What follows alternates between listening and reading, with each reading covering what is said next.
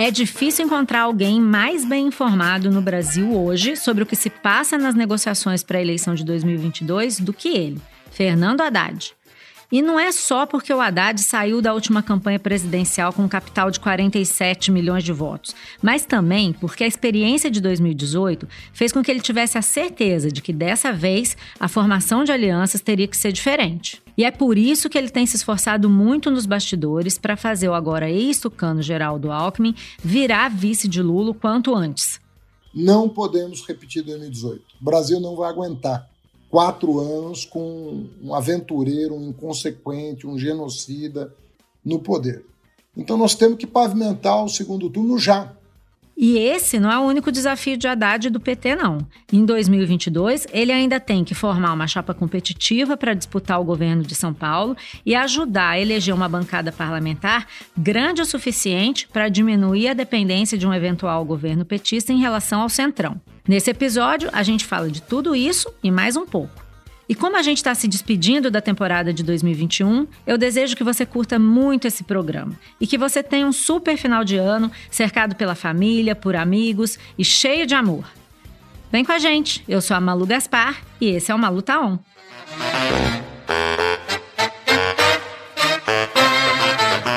Fernando Haddad, você tá on? Tô on e tô in. In? Aonde que você tá in? Tô querendo participar das coisas. tá super participando, né? É o que eu ia dizer. Você tá cheio de, de informação aí para liberar pra gente, porque você tá in nos bastidores das negociações para a formação da chapa no PT, né? Tá tudo quentíssimo. É, você tá no meio da coisa toda. Então eu queria começar por aí. Ontem a gente viu a desfiliação do Geraldo Alckmin ao PSDB e os líderes dos vários partidos com quem eu tenho conversado estão dizendo que a chapa com Lula está sacramentada, fechadíssima, que é questão de tempo. Então eu te pergunto, quando vai ser? Olha, Malu, a gente funciona um pouco diferente do que, é, do que aparece né, à primeira vista. Tudo começa com uma conversa no começo do ano é, sobre criar as condições para não repetir o segundo turno de 2018. Porque você costuma dizer que precisa, precisava ter tido mais apoios para superar o é, Bolsonaro é, ali no é, final, é na reta final. É inaceitável do ponto de vista histórico, do ponto de vista conceitual, do ponto de vista ideológico. Inaceitável o que aconteceu em 2018. Algum, algumas forças que apoiaram o Bolsonaro no segundo turno pela história, pela sua trajetória, jamais poderiam ter feito isso sabendo quem era o Bolsonaro. Podiam estar torcendo o nariz para o PT por várias razões, mas a, a, naquele momento não, não podia haver dúvida de que seria uma tragédia a eleição do Bolsonaro.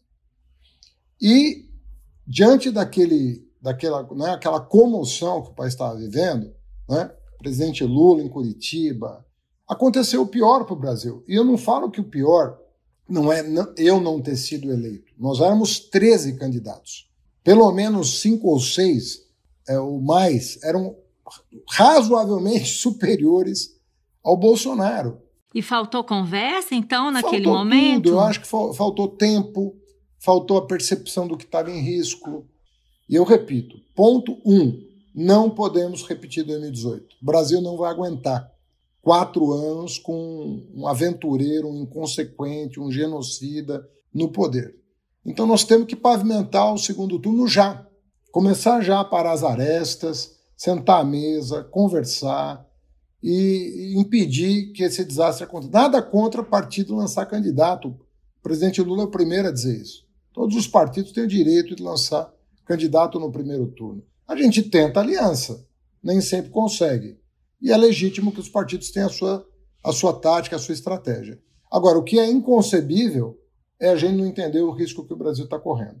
Foi aí que o Lula começou a se encontrar com vários líderes políticos e se encontrou com Fernando Henrique, com Tasso Gereissati, com o Geraldo Alckmin, com Kassab, com vários líderes partidários, justamente para criar um ambiente diferente em 2022. E aí vocês começaram a falar em trazer o Alckmin como vice. Teve até jantares dos quais você participou. As primeiras reuniões visavam o segundo turno. Visavam hum. o segundo ah, turno. Ah, entendi. Não, as reuniões não se pautaram pelo primeiro turno, Até porque no primeiro encontro que aconteceu, o Alckmin era firmado governador, eh, candidato a governador. Eu tinha tido conversas com ele para a gente também ter um ambiente saudável em São Paulo, né, que eu seria candidato, ele seria candidato, um pacto de campanha civilizada, né, para eventualmente, num segundo turno, tanto no país quanto em São Paulo, nós eventualmente discutirmos o que, que era melhor é, nesses dois casos. Então, tudo começou com uma discussão de segundo turno, em São Paulo e no país. Né? E aí foram encontros muito agradáveis. É, inclusive, Fernando Henrique falou: se a eleição fosse hoje, votaria no Lula no segundo turno. É, Sim, vários tucanos é, declararam que se arrependeram do voto em 2018, que não teriam. E, e aí começou naturalmente a criar um ambiente vamos assim, de renova república, sabe? Ó, a nova república está indo é, pelo ralo, garantias constitucionais, direitos civis, políticos, sociais, ecológicos estão evaporando, nós temos que resgatar o Pacto de 88. Então a ideia começa assim, começa assim e evolui assim, né? Até que o Márcio França é, procura um, dois companheiros do, do, próximos eh, de mim e do Lula, o João Paulo Rodrigues e o Marco Aurélio Carvalho, do Prerrogativa do MST, né? E oferece a ideia de que o, o, o Alckmin poderia ser, ser vice do Lula. Não tinha consultado o Alckmin na ocasião, mas ele entendia que essa chapa seria uma chapa é, que poderia promover uma mudança no clima do país rumo a um resgate né, dos propósitos da Constituição de 88 e para mudar o paradigma, mudar o tom da música, entendeu? Eu fico sabendo desse almoço do Márcio França com o João Paulo e o Marco Aurélio uma semana depois, e aí começa uma, uma conversa é, é, que vem prosperando internamente nos partidos, entre os dois e internamente nos partidos. E é isso por enquanto. Não há nada a ser anunciado a não ser isso, né? Nem sacramentado, nem fechadíssimo. Tem, eu acho que tem uma, tem, tem uma, enorme, uma enorme boa vontade de romper com o sectarismo diante do, das ameaças reais que o país está vivendo. Até quem não achava outro dia que a democracia estava em risco, passou a sentir na pele está, e que sempre esteve. Desde que essa confusão toda. Tô sentindo um Ciro Feelings aí. Não, mas é que a verdade é ah. que quando é no teu lombo, né, você sente. Quando é no lombo de terceiros, você acha que, ah, quem sabe não mereceu. Sabe? É assim que as coisas são. Hum. E a gente está vendo. Mas tem uma mudança aí também no, no discurso do PT, porque você lembra quando teve aquele manifesto do Estamos Juntos, que era pelo impeachment, pela democracia, e o Lula disse que não ia assinar porque ele não era Maria que vai com não as é outras. Isso. É que o documento então... se recusou a falar de impeachment. Por isso que o Lula não assinou. O Lula falou: nós estamos hum. brincando de. Nós estamos brincando de política ou é sério? O que, qual era a configuração? A configuração era que a base do Bolsonaro contava com os partidos pedindo direito já. Então era uma coisa esquizofrênica. Né? Da porta para fora, direito já, democracia já. E dentro do Congresso Nacional, votavam com o bolsonarismo. Votaram a, a, a, questão do voto impresso, votaram o PEC dos precatórios, quem votaram, você está falando? das pessoas que assinaram pessoal, aquele manifesto? O pessoal da, o pessoal da centro-direita, né, que, que dizia, não, nós estamos rompendo com o bolsonarismo, não dá mais, continuou votando com a base do Bolsonaro, em todos os temas mais relevantes. Mas até aí, né, semana passada, o Rogério Carvalho votou lá na PEC dos precatórios, né? Deu um maior abuso isso daí, Exatamente. Você vê como a gente não poupa nem os nossos. e aí? Não, mas a gente não poupa nem os nossos. O senador Rogério vai responder sofreu, internamente? Não, respondeu, já sofreu um desgaste, teve que esclarecer seu ponto de vista, é, depois se explicou, se reposicionou. A vida democrática dentro de um partido é essa, você tem que responder pelos seus atos, pelas suas declarações, ainda bem.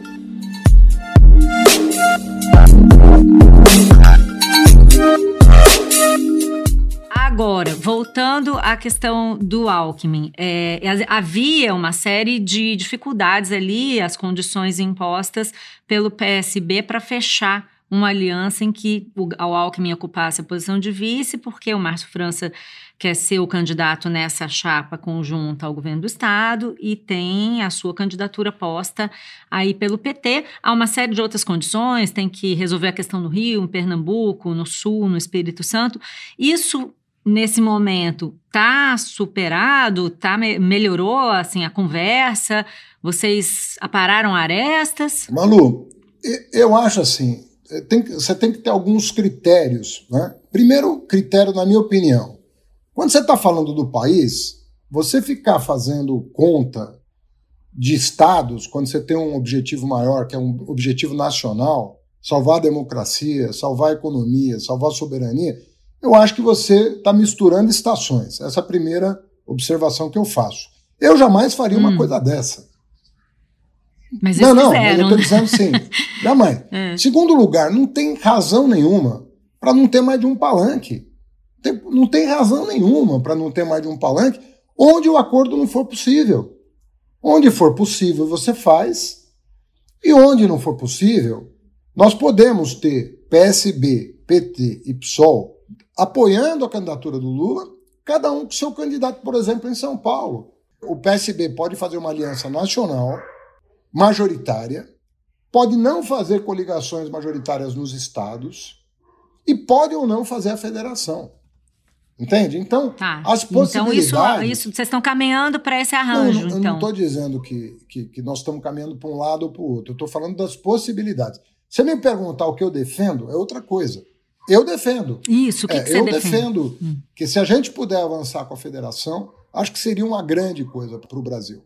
As pessoas, às vezes, de, de, de esquerda, centro-esquerda, às vezes superestimam um pouco a nossa força. Nós temos muito que avançar. Para a gente ter significância no Congresso, a gente precisava mirar, num primeiro momento, 170, 180, 200 parlamentares progressistas. E ainda assim nós estaríamos a cinquenta e tantos votos da metade do Congresso. Da metade da Câmara. Para a gente ter a metade da Câmara, seriam 257 parlamentares. Nós não temos metade disso hoje, Malu.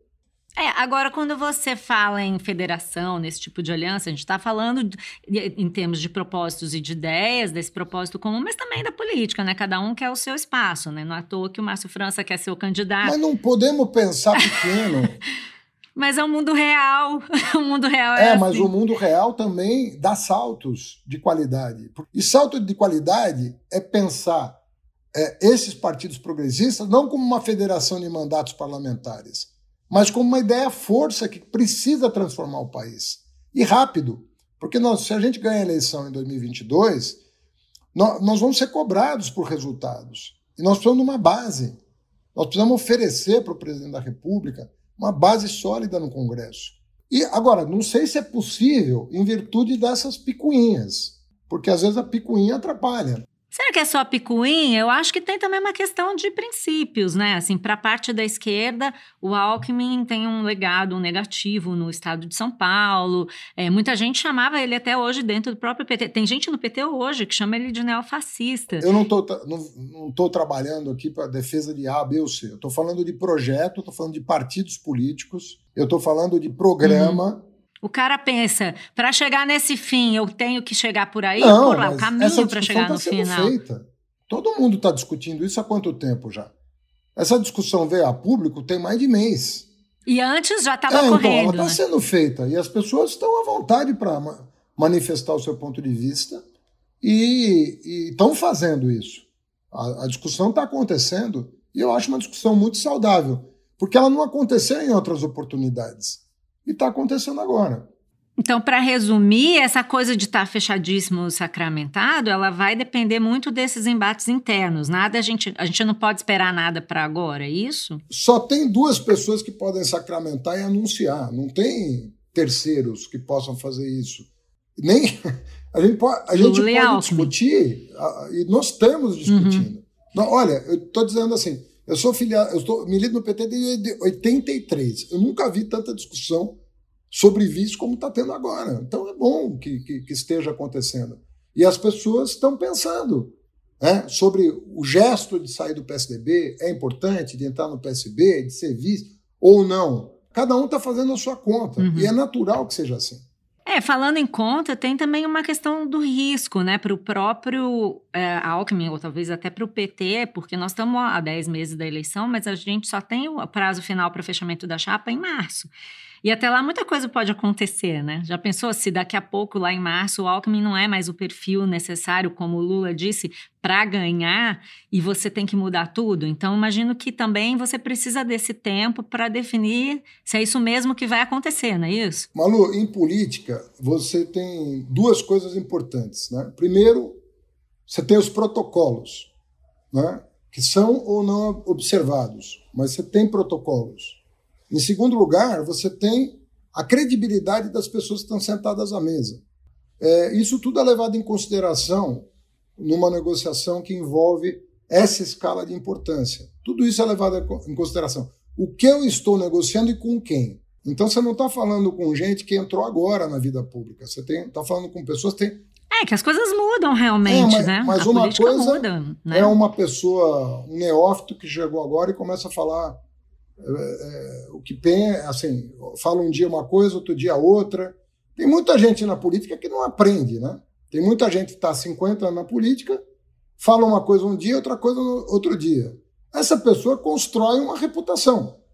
Agora, tem gente que não aprende. Eu, na 25 de março, trabalhei 18 anos num balcão.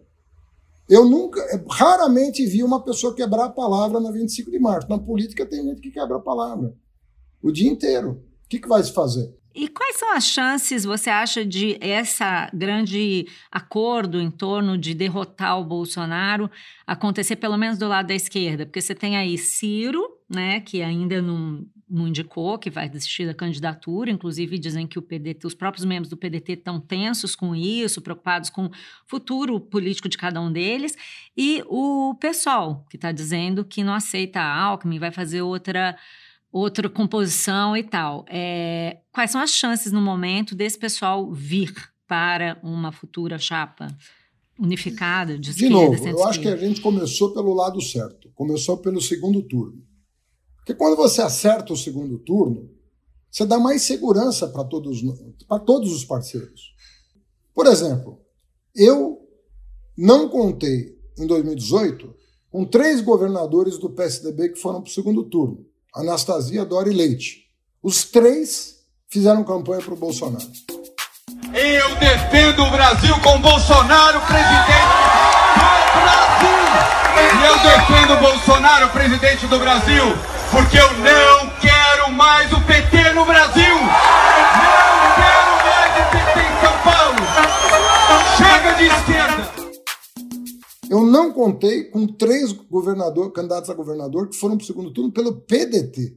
Carlos Eduardo, doutor Edilon e Amazonino Mendes. Os três fizeram campanha para o Bolsonaro. Estou falando de seis governadores de partidos, vamos dizer, um se diz social-democrata, o outro trabalhista, né, que, diante do, da ameaça que o Bolsonaro representa, representava e representa, teriam tudo para fazer uma, uma campanha em outra direção.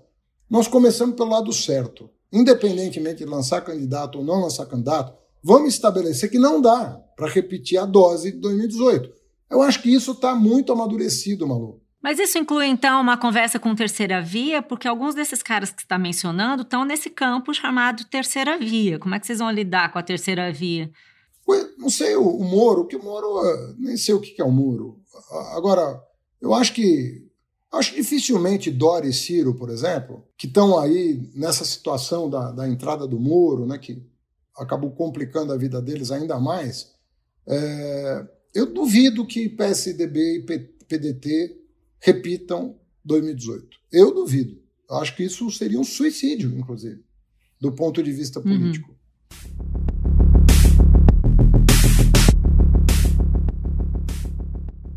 O Lula hoje tem ficado mais à margem de embate. Ele está sendo preservado de grandes embates, é, momentos muito assim tensos em relação a Bolsonaro. Talvez te, tenhamos Moro, debates com Moro. A coisa está mais ou menos controlada, né? Ele tem ido a, a eventos, a, feito entrevistas mais tranquilas, menos tensas em relação a esses assuntos, o que me sugere que ele está mantendo ali a temperatura mais morna para entrar mesmo num enfrentamento mais direto mais para frente. Até quando isso vale na estratégia do PT? Até quando o Lula se preserva desse embate mais mais forte e, e, já, já emendando, ele vai a debates com o Bolsonaro, Moro, Dória e esses outros candidatos? Eu acho que o Lula vai discutir qualquer assunto o tempo todo. Ele tem dado muita entrevista, né, os, os posicionamentos. Está dando muita entrevista. Agora, o Lula saiu de uma guerra jurídica contra ele e a família, que eu acho que ele faz muito bem em se resguardar um pouco, porque foi uma luta enorme para chegar até aqui, recuperar os direitos políticos, né? essa, essa, essas delações fraudulentas que foram feitas, essa maluquice que aconteceu no Brasil, a instrumentalização da justiça, o Moro fazendo política com toga, tudo isso aí gerou um desgaste enorme né, para a democracia. Eu acho que o Lula está corretamente, num tom adequado, tá, sabe, recuperou seus direitos. É, com a ajuda, as pessoas não, não se dão conta. Mas quem os votos de Minerva pró-Lula foram do Faquin e da Carmen Lúcia, que votaram quase sem exceção contra os interesses do PT, sobretudo Carmen Lúcia. Na verdade, eles foram um voto por nulidade de processo por uma questão de foro, não. né? De qual seria o foro adequado para o julgamento. Não, perdoe. No caso da Carmen Lúcia, pela parcialidade do Moro. Ela que votou sistematicamente contra o PT, deu o voto de Minerva pela parcialidade do Moro. Isso foi um segundo momento, né? Teve o primeiro momento da nulidade, que ela foi a questão de que não deveria estar sendo votado em Curitiba, e depois Isso, teve a questão da suspeição do, da suspeição do e Moro. E o voto mais importante, é. na minha opinião, mais importante pelo simbolismo, assim, de, de não fazer pairar dúvida sobre o que estava sendo decidido ali. A Carmen Lúcia deu o terceiro voto decisivo para dizer não dá para ser assim. Isso aí não é juiz. Não se comportou como um juiz. Pois é, mas agora o juiz tá, vai estar tá no debate e essa questão vai voltar. O que, o que só reforça a suspeita contra ele. Só reforça. Se você falar no mundo inteiro, no mundo inteiro tem duas coisas. Como se não bastasse tudo, você tem ele ter aceitado ainda antes do segundo turno, o cargo de ministro da Justiça. Ele disse no livro dele. E agora aceitar a candidatura à presidência. Se houvesse alguma dúvida do, das intenções desse menino, hoje não tem mais. É, ele se portou como um moleque. Ele agora... se portou como um moleque desde o começo. Ele foi um grande moleque. Só que ele tem mais de 18 anos. E ele devia responder pelo que ele fez. Eu espero que ele responda pelo que ele fez. Mas aí tem duas questões. Uma é a questão processual, outra é a questão dos fatos que ocorreram no governo do PT e que foram amplamente divulgados. Eu mesmo escrevi um livro sobre isso. Como é que é a estratégia do ponto de vista mesmo do conteúdo? Como é que vocês vão lidar com esse assunto em debates? E não só eu isso, né, agora, Haddad? Tem várias questões. Agora, Malu, eu acho que ah. com muito mais tranquilidade. Porque como tudo avançou, uhum. muita coisa se esclareceu, né? você vai, vai, vai ter uma condição muito boa de discutir, uh, assim, preto no branco, os fatos né? e dizer: ó, o PT em algum momento impediu uma, uma investigação sobre quem quer que seja, em algum momento a gente enfraqueceu a polícia, a controladoria, o Ministério Público, em algum momento a gente enfraqueceu a legislação de combate à corrupção? Em algum momento a gente obstruiu a justiça? Ou nós fizemos tudo para que os casos fossem desvendados e os responsáveis punidos? Eu acredito que nós temos toda a condição de dizer o seguinte: todas as providências que cabiam ao governo tomar para que não houvesse ninguém impune foram tomadas. E chegamos aos responsáveis. Ótimo. Lamento que, que pessoas com anos de carreira no serviço público tenham se desviado da boa conduta, mas foram punidos graças aos instrumentos criados pelos nossos governos. E a oposição vai falar outra coisa, e o papel da oposição é falar outra coisa. E eu acho que o homem público tem que passar, vai passar por isso numa situação. Nós estamos vivendo uma situação de exceção. Eu mesmo passei por isso, né? uma enxovalhada coisas absurdas. E eu venci todas. Transformaram minha vida num inferno. A troco do quê? Agora, o PT não vai dizer que o petrolão não existiu, não, né? Não vai ter isso, né? Ou Depende vai? do que você chamar disso. Se você chamar o desvio de eh, diretores da empresa, que tinham 30 anos de casa e que se deixaram seduzir né, por dinheiro grosso para atender direito. É, isso aconteceu em várias. Isso aconteceu em Minas Gerais, com o, a obra do, do Centro Administrativo do Aécio. Isso aconteceu em várias obras do governo do Estado de São Paulo. Isso é diferente de você responsabilizar o governador. Quando o Alckmin foi acusado em 2018, sabe quem foi, quem, quem saiu em defesa dele publicamente? Eu. O único. Eu falei, conheço e acho que é mentira. Porque uma coisa, uma coisa é você corromper um, um servidor público, uma coisa é você corromper uma pessoa em cargo comissionado para direcionar uma obra, mudar um, um parágrafo de um edital. A gente sabe como funciona isso. Outra coisa é você querer, em função desse acontecimento, querer envolver todo mundo.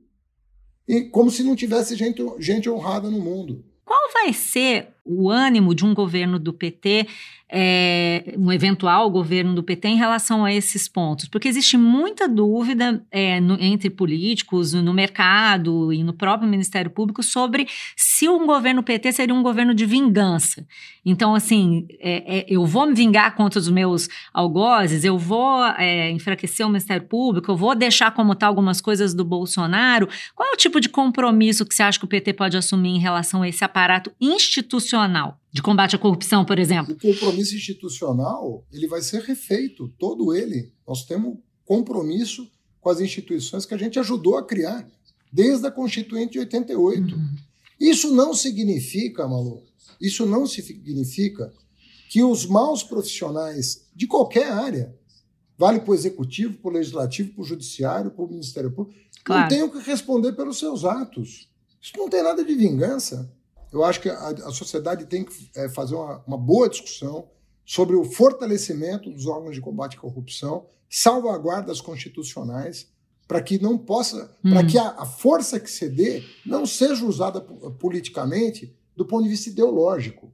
Sim, mas o que, que são essas salva, salvaguardas? Seriam o quê, assim? Tipo Você de coisa garantir, o PT por exemplo, defende? Isso já está acontecendo. Né? Eu acho que o Ministério Público já se atentou que ter, por exemplo, essa, essa operação absurda que aconteceu contra o, os irmãos Gomes, né, o Sírio, o e o Ciro. Por que, que é absurda? Todo mundo está sujeito à lei, eles também estão. Por que, que a gente acha absurdo? Pelo simples fato de que são, são fatos que estão sendo investigados de seis, sete, oito anos atrás. O que, que justifica uma busca e apreensão oito anos depois? Ou seja, a impressão que dá, e legítima, é de que é uma espetacularização do judiciário, da, do, da ação da polícia. Com fins políticos. E de espetáculo, o Brasil já está farto. O judiciário, até a Polícia Federal é que pediu, né? Ministério é Público foi então, contra então, essa operação. Então... É isso que a gente tem que evitar. Para que, que isso? Pô, é, chama o cara para depor, pede os documentos, se o cara se recusar a depor, faz a comissão coercitiva. Se o cara se recusar a entregar documento, faz a busca e apreensão. Mas escuta, a presunção é de inocência. Eu, quando desbaratei a máfia do ISS aqui em São Paulo, nós fizemos tudo isso com o apoio da justiça, sem nenhum espetáculo. Prendemos todo mundo. Prendemos todo mundo. Quando a gente. É, quando eu suspendi a obra da, da, da, do túnel Roberto Marinho, que me causou toda a dor de cabeça que eu passei depois, porque todos os empreiteiros estavam envolvidos com aquilo, e eles ficaram indignados que eu suspendi a obra, que era bilionária, e eu suspendi por quê? Porque tinha suspeita de que aquilo estava superfaturado. Eu suspendi com 42 dias de governo. Aí o Ministério Público prefere acreditar no, na pessoa do que em mim.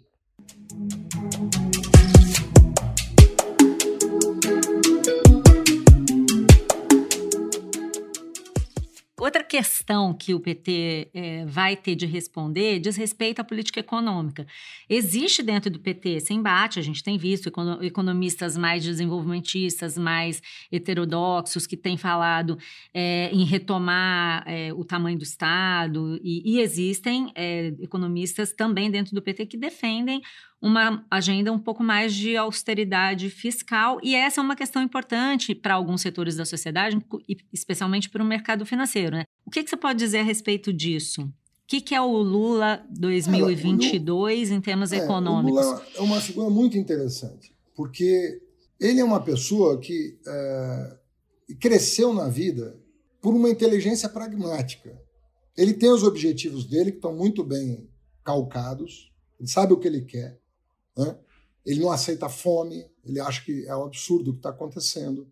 Ele não aceita uma série de coisas e fala: não vou conviver com isso. Enquanto eu for presidente, eu vou atacar essas mazelas sociais. O desemprego está altíssimo, a inflação está altíssima e tudo mais. Agora, o Lula sabe que os meios que ele, que ele tem para uh, enfrentar esses problemas têm que ser muito bem administrados. Ele sabe disso. Tanto é que o melhor período dos últimos 40 anos foram os oito anos dele. Alguém dirá, mas foi por causa do ciclo de commodity. Não é bem assim. E é óbvio que. Também é óbvio isso, que isso né? ajuda. Também isso. Mas uma pessoa que mete os pés pelas mãos, mete em fase boa e em fase ruim. E o Lula, olha, o Lula se conduziu muito bem, inclusive na crise de 2008. Eu discordo muito dos economistas neoliberais do mercado quando dizem que o Lula mudou em 2008. Ele mudou porque o mundo mudou.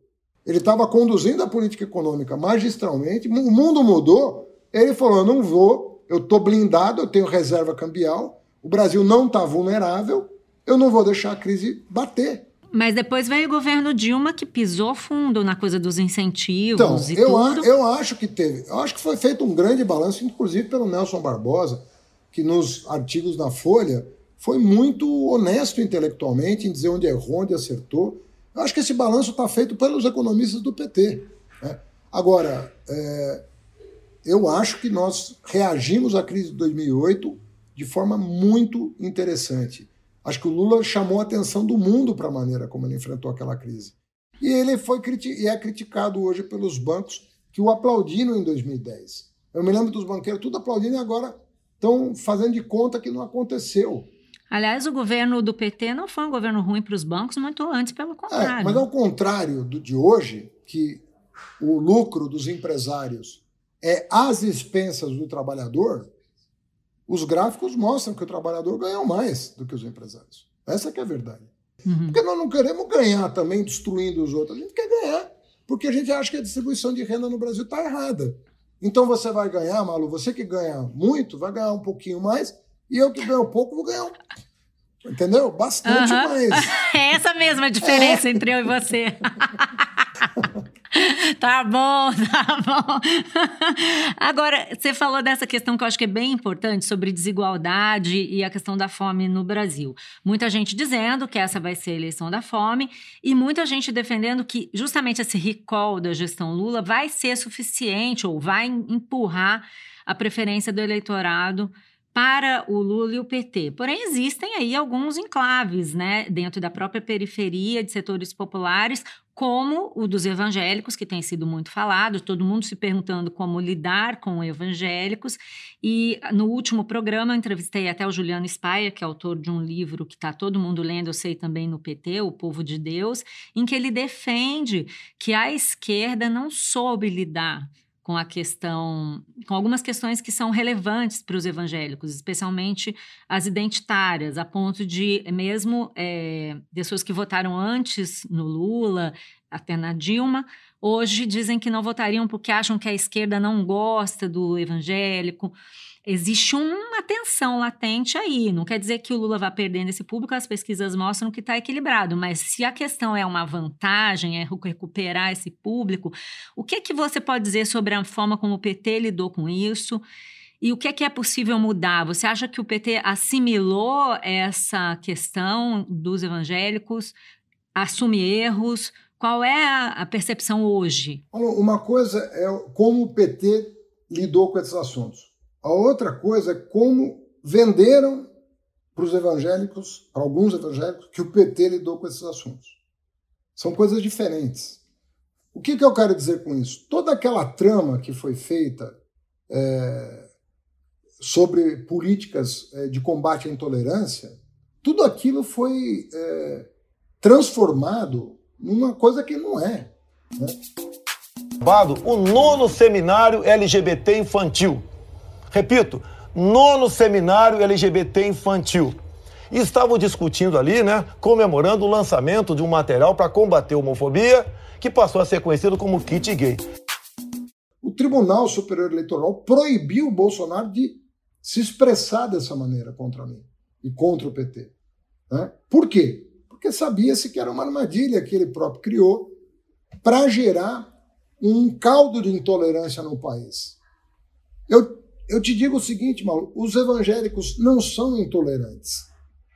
Essa intolerância está sendo criada artificialmente. Mas ela foi criada, né? Como é, é que você lida então, com ela então, agora, né? Você... Uma, por isso que eu digo, uma coisa são as políticas de combate à intolerância que o PT tem que abraçar, até porque é lei. Nós não temos. É lei e nós confiamos que essa lei está correta. Nós temos que combater a intolerância religiosa, a orientação sexual, de higiene. Não podemos abdicar do combate à intolerância. Agora, nós temos que aprender o quê? E é aí que vem o aprendizado. Nós temos que entender que a extrema-direita luta com armas que a, que a direita não lutava. A direita não lutava com as armas de criar um, um cenário, de criar uma, um, uma ficção que envolva emocionalmente pessoas que estão suscetíveis. Aí vem a coisa do, do zap, da, da fake news, com a qual você se bateu muito na eleição de 2018. Hoje a gente sabe que muita gente formou opinião sobre a eleição, não foi na grande mídia, nada disso, foi via zap. E eu me lembro de ter eh, coberto a eleição muito no Zap e os, e os seus grupos eram muito devagarzinho. Os grupos não tinham mensagem. Eu falava, gente, aqui né, é, é, clara a diferença. Qual é a preparação que vocês estão fazendo para entrar nesse? Vocês vão entrar firme nisso? O grupo do Bolsonaro bombando a mamadeira de piroca lá e o, o grupo do Haddad cri, cri, cri, cri. Pois é. Mas enfim, o fato é que hoje, eu também não estou envolvido ah. na campanha hoje, mas eu imagino que o PT esteja se preparando melhor. E eu acho que o TSE também vai se preparar melhor. Porque também quem levou, não foi só o PT que levou o drible. O, a, a justiça eleitoral, tanto é verdade que é muito engraçado, né? A declaração recente do Tribunal Superior Eleitoral é o seguinte: se fizer de novo, eu caço a chapa, né? Foi a coisa mais louca que eu já vi na minha vida. É, é como se ele dissesse: Nós sabemos o que vocês fizeram no verão passado, mas nós não temos condição de punir. Seria a cassação de chapa. Então não tem clima para caçar chapa, mas o aviso está dado. Se fizer de novo, caça. É estranho o Brasil, né? Vamos combinar que é um país bem estranho.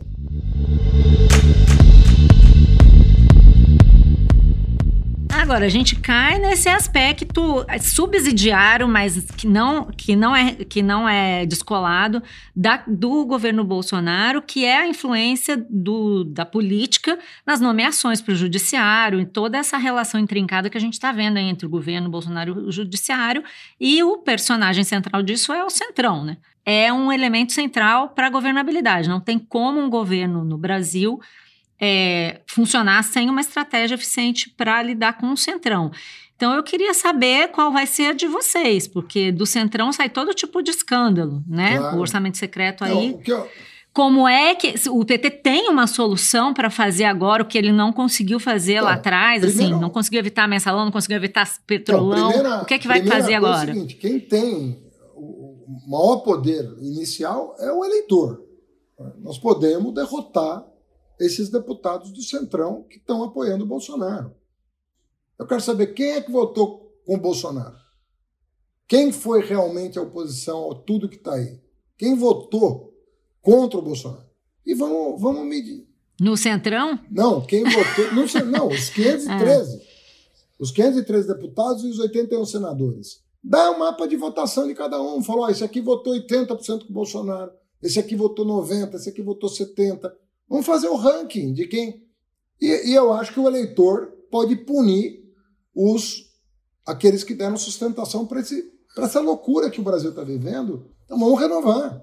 Pois é, e você falando aí o Centrão, nós vamos renovar, nós vamos isso, então, nós vamos aquilo. Você não acha que você está a... tá muito confiante em relação ao fracasso do governo Bolsonaro? Bolsonaro tem mais 10 meses, tem Auxílio Brasil, tem um monte de coisa.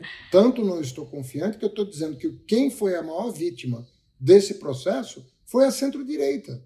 Houve um erro da centro-direita de imaginar que era melhor ir de Bolsonaro. Foi um suicídio, um suicídio político aquilo. Eles sabiam quem era o Bolsonaro. Eles estão, no mesmo congresso que a gente. 28 anos, você não sabe quem é, quem é a pessoa? Não foi erro quanto a pessoa. Como né, o Dória, fui enganado.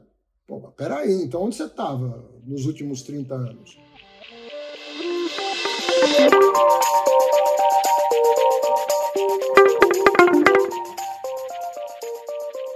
Agora, para fechar aqui, tem uma questão que eu, que, que eu é, acho muito importante, não é para já, mas eu acho que é, eu vejo que ela surge aqui ali nas conversas do, do PT e que diz respeito a você também, que é a questão da renovação, né? E o seu papel nisso aí? Como é que você acha que vai ser você daqui a 10? Você está muito novo ainda, você tem pelo menos uns 20 anos aí muito ativos de vida política. Como que você se imagina daqui a 10 anos, por exemplo? É em Brasília? É em São Paulo? No governo de São Paulo? O que, que você quer estar tá fazendo? Eu estou colocado como pré-candidato do PT ao governo do Estado. Né? No sentido assim, Sim. rodei o Estado, fui para 60 cidades, dei 200 entrevistas, estudei o uhum. Estado para fazer o plano de governo. Então, estou com o Estado mais ou menos na cabeça. O PT tem uma enorme equipe no Estado, que já governou 180 municípios do Estado, já governamos o, o Brasil quatro vezes, três vezes, né? A quarta eu não conto, porque, pelo amor de Deus, né? São Paulo é que nunca é ainda, é que né? Nunca. Nunca ganhou, então, nunca, nunca conseguiu nunca ganhar a eleição. no Campeonato Paulista, mas já tivemos brasileiro, já tivemos. Campeonato Paulista vinha os faltos né? na galeria ah. do troféu. Então, eu hoje me vejo dessa maneira. Mas conforme eu sempre digo e repito, eu não sou candidato de mim mesmo, fiz três campanhas limpas, decentes, sem atacar ninguém, defendendo ideias.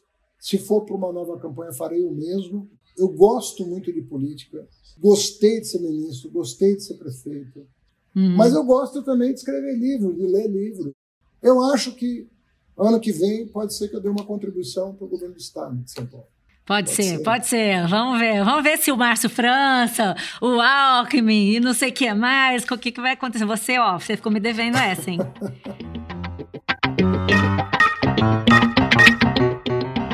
Haddad, muito obrigado pelo tempo, muito obrigado pela conversa e vamos manter esse diálogo aqui porque 2022 promete, hein? Boa. Obrigado, viu, Manu? Prazer estar com um, você. Um Outro beijo. Até, Até mais. mais. Tchau.